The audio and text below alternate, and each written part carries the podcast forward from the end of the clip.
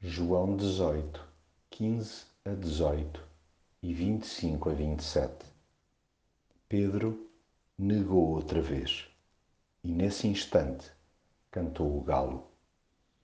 É super fácil olhar para as falhas alheias, mas quantas vezes não chegamos aos calcanhares de quem meteu em certo momento o pé na argola? Reparar nos espalhanços de terceiros é canja Duro mesmo é seguir o seu rasto de valentia.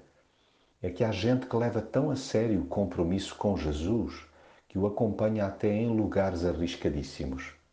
Eu cá sou dos que me acobardo a miúde e nem sempre pago o preço de andar tão perto de Jesus a ponto de me identificarem como seu amigo.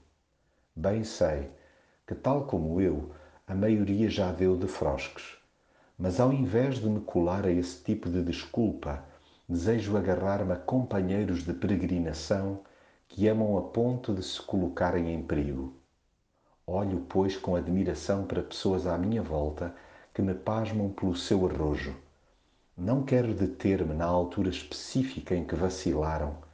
Prefiro vê-las como autênticas molas para que eu dê a cara por Jesus e ainda que corra o risco de também a mim me tremerem as pernas, falhar a voz e tiritar a alma quando em diferentes círculos for confrontado com a minha amizade com Jesus, desejo que, se não estiver à altura das circunstâncias, pelo menos me dê conta rapidamente que o galo cantou.